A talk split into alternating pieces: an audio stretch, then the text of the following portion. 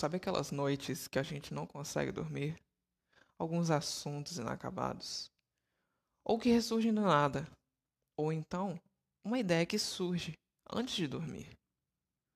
É, eu tô aqui para conversar com você sobre isso. Então bora para um papo depois da meia-noite?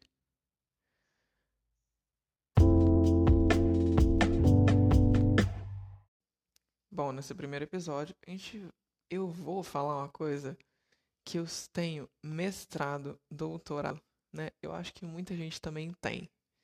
É, desculpa pela minha dicção, porque não vai ser 100% boa o tempo todo, não, tá? que é ansiedade. Mas para a gente falar sobre ansiedade, a gente tem que diferenciar o que é ter ansiedade, o transtorno de ansiedade generalizada, e ser ansioso.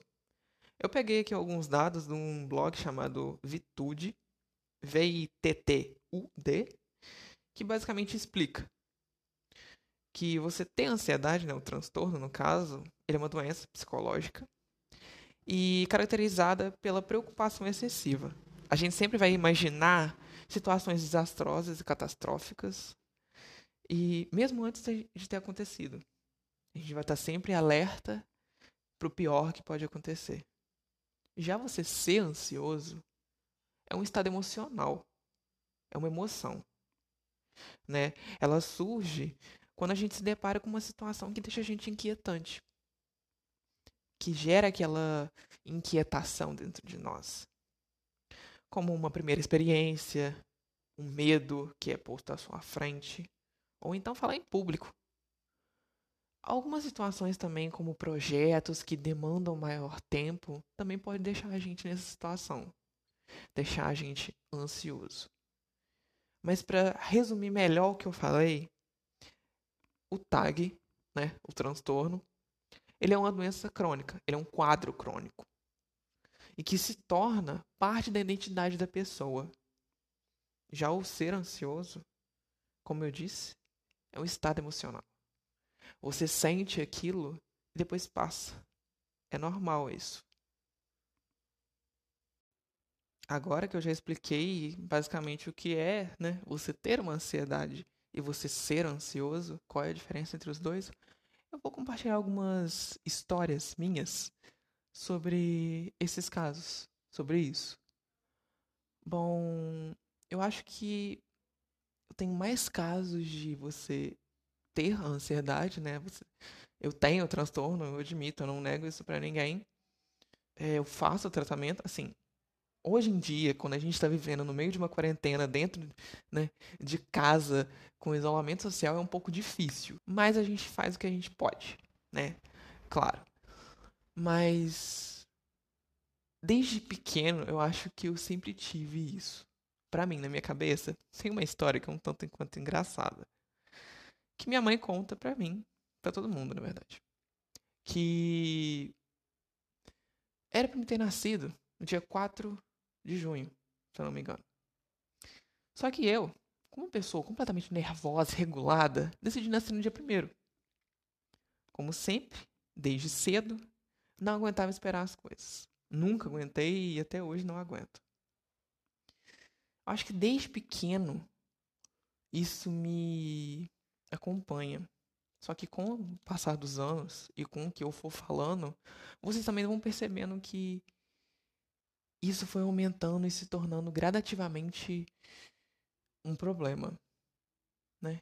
Eu acho que eu posso falar a partir daí da minha infância, quando eu estava na escola. Eu fui uma criança que sempre sofreu, digamos assim, sempre. Não é vitimismo, mas realmente é a minha realidade. Eu sempre sofri de bullying. Sempre sofri bullying porque eu sempre fui uma criança muito afeminada. Eu sou gay, eu não nego. Eu jogo e eu vomito isso para qualquer pessoa que quiser saber. Tô cagando com o que os outros pensam. Mas eu acho que você guardar as coisas dentro de ti, né? Ela pode te causar ansiedade um pouco. O, o medo, né? Ele te gera esse, esse mal-estar, né? Porque a gente sempre vai estar tá pensando o pior dos outros. Se a gente liga a televisão, automaticamente a gente tem um ataque de ansiedade. A gente vê no Jornal Nacional, acabou. Acabou. Você pode deitar no chão em posição fetal e começar a chorar que você vai ter ali uma crise. Você não, você não, você passa a não confiar nas pessoas. E esse medo é o que mais ferra a nossa cabeça. Né? Desculpe gerar gatilhos a qualquer pessoa, qualquer ouvinte que estiver ouvindo, mas são experiências minhas e eu sei que muitos já passaram por isso ou vão passar. E é uma boa para vocês escutarem, a quem não passou e quem passou, é para a gente começar a construir o nosso entendimento e a melhorar essa coisa que passa a ser parte da nossa identidade, como eu falei. Tá, falei da minha infância e tal, beleza. Não vou dar muito, explan muito explanar, me expor muito, porque até na minha infância eu não me lembro de muitas coisas. Eu acho que eu tenho alguns traumas que meio que apagaram as coisas da minha cabeça. Eu tenho mais lembranças da minha adolescência, que é o que eu tô vivendo. Acho que eu ainda posso falar que eu tô vivendo, eu tô com 21 anos ainda. Eu fiz esse ano, então eu ainda tô entre a adolescência e a vida adulta. Eu ainda não me aceitei como adulto porque eu não quero me aceitar como velho, uma cracu, uma cacura. Cracura, não sei o, o termo de bicha velha. Mas é o que eu tenho mais foi o ápice, digamos assim, do sentimento da, desse sentimento ansioso, desses mal-estar, né? Foi o colapso disso tudo. Adolescência, a gente sabe, né? As coisas, flor da pele, a gente começa a desejar um ao outro. E eu não sei se é com todo mundo, mas a gente sempre quer dar o primeiro beijo. Né? A gente sempre quer ter uma primeira experiência. Não foi a minha primeira experiência que foi que me causou ansiedade, mas eu posso dizer que a minha primeira experiência foi um tanto quanto ruim. As duas. Mas o que eu quero trazer é que o meu primeiro, digamos, relacionamento. Quando você ainda não conhece esse mundo de relacionar com outra pessoa, de você ter que se desdobrar, dividir e um ao outro aceitar e coisas do outro, né, digamos assim, é, é muito fácil você ser manipulado quando você não sabe como agir e como fazer. Esse meu primeiro relacionamento, assim, eu não gosto de ter ele como o meu primeiro, mas eu tenho que tratar ele como o primeiro. Porque antes dele não teve nenhum, então ele é meu primeiro relacionamento. Foi, como eu posso dizer, realmente tóxico e me causou muito mal. Mas graças a ele eu procurei ajuda pela primeira vez. E graças a ele partiu de mim. Eu cheguei num ponto onde eu virei, eu tive que virar para minha mãe e falar: eu preciso de ajuda, eu não tô bem comigo mesmo e eu quero ir no psicólogo. Claro, já tinha outras pessoas até mesmo da minha família, meus amigos, falando: ai, Léo, vai, conversa comigo. Ou então conversa com alguém que entenda, que sabe né, te orientar e tal. Mas dentro de mim, eu tenho uma paranoia muito grande que eu não costumo confiar nas pessoas com muita facilidade. É muito difícil isso. Eu me abri facilmente para um, um estranho. Eu posso falar uma asneira aqui, uma doideira lá, mas me abrir de verdade, mostrar quem eu sou por dentro é muito difícil. Eu sempre tive desde criança. Até hoje não entendi o porquê esse pensamento surgiu na minha cabeça. Nunca confie nos outros. Você próprio sabe do que está acontecendo. Mas quando você não consegue controlar a si mesmo, eu acho que a gente tem que deixar o nosso orgulho de lado e falar assim: eu preciso conversar. Eu preciso me abrir eu preciso desabafar. E naquela época, eu tinha vários amigos e por toda aquela manipulação que aconteceu, que ele fez na minha cabeça, eu acabei me isolando de todos. Quando eu tava na, na psicóloga, eu tinha. Eu falava que isso foi como uma onda que passou por mim. onde eu devastei todos os meus relacionamentos interpessoais, ou de amizade, que seja. Eu basicamente me excluí de tudo, eu me isolei. Eu só tinha o meu tempo para ele. E esse foi o meu maior problema. E isso foi o que me ocasionou a ter uma ansiedade futuramente. Foi a partir dali que a minha ansiedade começou a demonstrar que ela podia me causar mal. Porque eu pensava, eu preciso estar tá lá na hora que ele quer.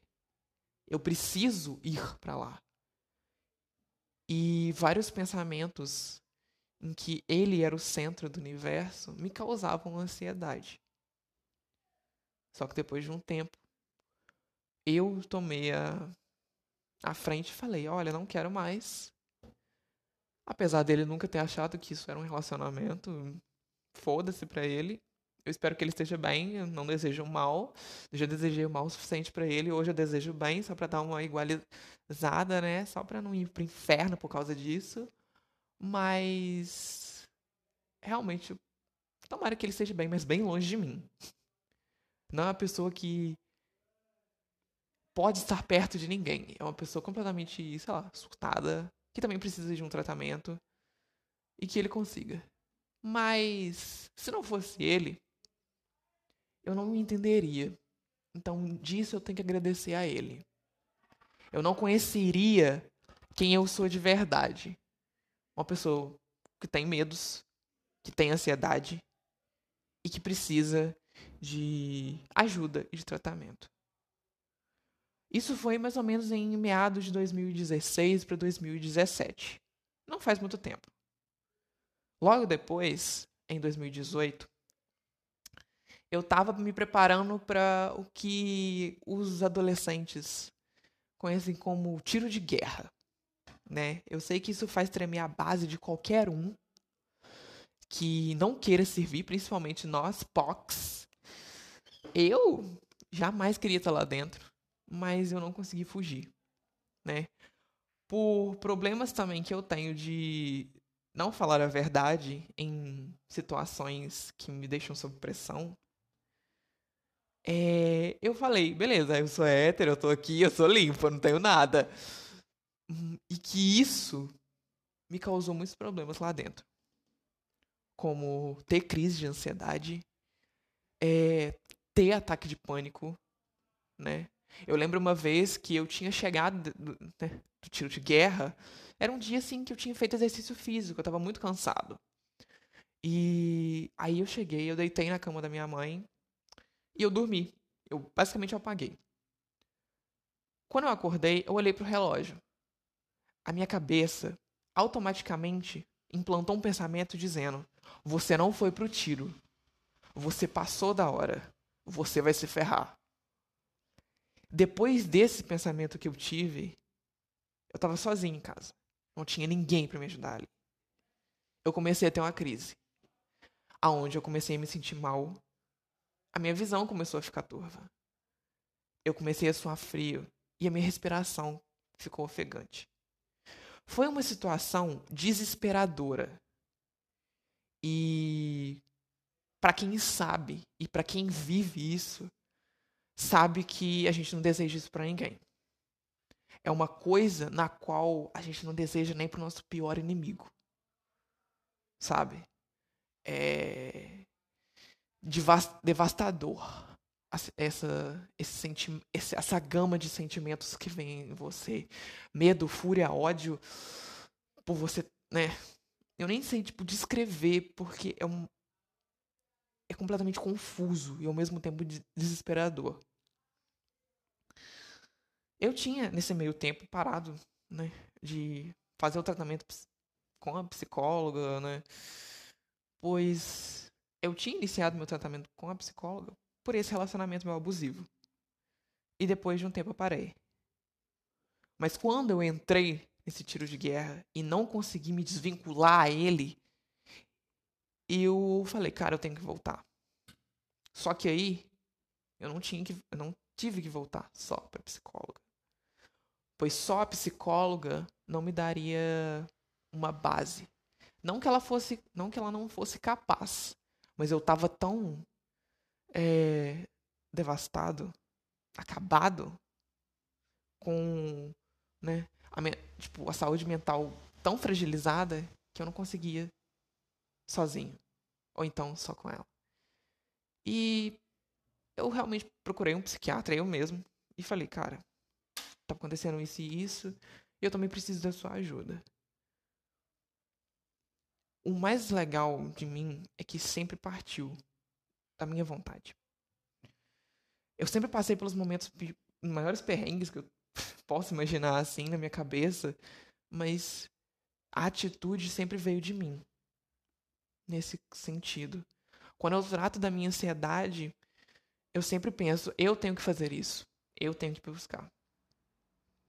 Eu sempre ganhei algumas guerras dela. Ou melhor, algumas batalhas.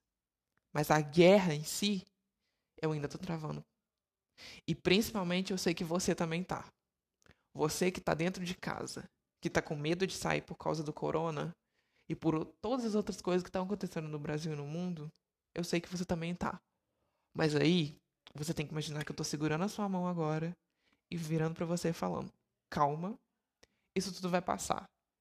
Eu sei que isso é a pior coisa que a gente pode falar. Isso vai passar. Mas isso vai passar. Não vai ficar assim pro resto da vida. Sabe? Isso é um ciclo. A ansiedade também é um ciclo. E a gente tem que quebrar isso. Nós mesmos temos que quebrar a ansiedade. Porque se a gente não quebrar ela, ela nos domina, ela nos controla e ela acaba com a gente. E ela gera coisas ainda piores, né? Então, fica firme. Vem comigo nessa viagem que a gente vai fazer aqui por todos os podcasts que eu lançar aqui para você rir da minha cara, para você se divertir comigo e para você chorar às vezes comigo também. Mas voltando a falar do TG, o tão amado e odiado, por mim odiado, por muitos amado, né? A gente estava no meio de 2018, né? As eleições lá. E, cara, foi horrível. Basicamente foi horrível. Foi as sensações mais terríveis que eu senti. Foi o ano na qual eu. 2016 para 2017 é como se eu tivesse começado a descer uma ladeira. 2018 foi eu rolando real a ladeira e me atirando em pedras, digamos assim, batendo nas pedras e em troncos. E 2019, ah, 2019, não foi tão bom quanto eu imaginava. Pois eu também aí vamos partir para 2019, né? Já acabou em 2018, porque senão eu vou me estender muito. 2019, beleza. Começou no ano bom, na praia, tranquilo, pulando, fazendo aquelas orações, pedindo energias boas. E o que, que a gente acha que vai receber? Energias boas. A gente está sempre fazendo bem, só que não é assim, né? Não depende só da gente. E foi um, um ano na qual eu também passei por situações ansiosas. E, cara, o pior de tudo foi passar por essas situações com uma pessoa bem próxima de mim, da minha família e que eu sei que ela não me causou por querer. Eu sei que foi uma situação totalmente inconsciente, mas que não me deixava em paz, né? Eu trabalhei com um familiar meu que, diga-se de passagem, também morava próximo a mim. E cara, esses três meses que eu trabalhei com essa pessoa foi bem tenso, né?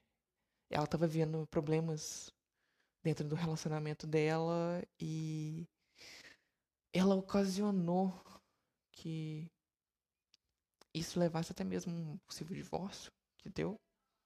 Eu tô explanando aqui, tudo bem, não tem problema, ela não vai escutar. Mas um problema fortíssimo é que essa pessoa diferente da minha do restante da minha família, que sempre guarda para si, no caso eu e minha mãe, os nossos problemas, ela tirava nos outros. E eu, como trabalhava com ela, era o receptor. E era uma situação meio que desagradável, sabe? E me causava muita ansiedade, sabe? Eu lembro que depois que eu parei, que 2018 acabou, que eu saí do TG, eu não precisava mais tomar os remédios. O meu psiquiatra virou para mim e falou: Parabéns, Léo. Parabéns. Você não precisa mais remédios. Você continua quando você realmente sentir alguma coisa ruim. Mas hoje você está livre deles. E até mesmo a minha psicóloga mostrou uma uma como eu posso dizer, uma melhora no meu estado emocional e minha saúde mental. Hoje talvez não esteja tão bom quanto estava, mas não vivemos, não estamos vivendo uma situação muito agradável para uma saúde mental estável. Mas a gente se mantém do jeito que a gente pode. E esses três meses, como eu disse, foi realmente desgastante. Depois disso, as coisas começaram a melhorar. Porém, a ansiedade ainda vinha. A ansiedade, ela ainda é tratada hoje, no século XXI, como. Ah, é só fogo na, na bunda. Ah, ele só está se dramatizando. Ah, ele só está fazendo charminho. Mas não. A gente tem que parar de tratar a ansiedade como um tabu e como só algo que é para aparecer e realmente mostrar para os outros que imaginam isso que a ansiedade ela é uma doença e que ela pode gerar a morte de outra pessoa. Sabe? É realmente estressante você tá tendo uma crise de ansiedade e uma pessoa do seu lado e virar e falar: "Ai, para de charme". Sabe? É revoltante. Eu nunca passei por essa situação, porque sempre quem estava do meu lado me ajudou. Eu agradeço. Ah, o meu namorado sempre esteve do meu lado nos momentos que eu mais precisei e nos perrengues que ele já teve que passar para estar tá comigo quando eu tinha crise. Mas eu nunca tive esse pessoa escrota do meu lado falando isso. Bom, pelo menos eu nunca vi ninguém falando isso de mim. Até porque eu sou uma pessoa completamente nervosa, então se eu ouvisse isso, eu automaticamente daria um soco nele. Esse tal escroto, né? Vamos falar assim. Vamos definir uma pessoa escrota. É ela. Eu sempre tive, graças a Deus, pessoas boas que estavam do meu lado para me ajudar e me acolher nesse momento. Mas se você não tem, saiba que eu tô aqui para te ouvir e para falar com você. Respira fundo e começa um exercício de inspiração e respiração. Eu sei que isso parece balela, mas isso realmente ajuda. A gente tem que mostrar para a gente mesmo que a gente é capaz de vencer a ansiedade, que é capaz de lutar contra esse monstro que está dentro da gente e falar para ele: eu tô no controle, eu me domino. Você não pode mais me afetar. Sabe? E mostrar que as coisas boas também acontecem que não são só simplesmente coisas ruins ou pessoas ruins que afetam a gente. Coisas boas também pode afetar de forma positiva. Então a gente tem que pensar nisso. Quando a gente está tendo uma crise de ansiedade, sempre vai estar tá um caos na nossa cabeça. Mas se você é uma pessoa que vê isso acontecendo ou passa por isso acontecendo, ou, ou passa por isso, eu buguei aqui. Cara, você tem que virar para uma pessoa que tá ali naquele momento, que tá tremendo, que tá tendo, sabe, uma crise, um, tá, tendo, tá entrando em pânico. Você tem que colocar as mãos nela e falar: calma, eu tô aqui com você. Pro que der e vier. Escuta o meu coração. Escuta a minha respiração. E vamos. Eu vou estar tá aqui para te ajudar a tirar dessa. Mas você também tem que começar a caminhar por si só. E se você vive esse tipo de ansiedade, esse tipo de transtorno, ou transtornos, né? Tem vários outros, e que também a gente tem que começar a enxergar todos eles como uma doença e não como uma gracinha. A gente, o pior do ser humano é isso, é achar que a gente está fazendo gracinha. E não, não sabe que a gente está passando por maus bocados. Eu espero que eu tenha passado um pouco de informação e alguma coisa didática para todos vocês. Eu encontro vocês na semana que vem com talvez outro tema, talvez melhor, já que, como eu disse, primeiros momentos, primeiros eventos, primeiras situações podem deixar a gente ansioso. E eu tô um pouquinho aqui. Mas se você gostou, então compartilha com seus amigos. Mostra para eles que eu também sou uma boa pessoa, que eu também falo boas coisas, que eu não tô aqui só para falar asneira. A minha voz pode estar um pouco trêmula, mas não liga, isso vai passar. Tá ok? Eu encontro vocês semana que vem. Uma boa noite e um bom descanso.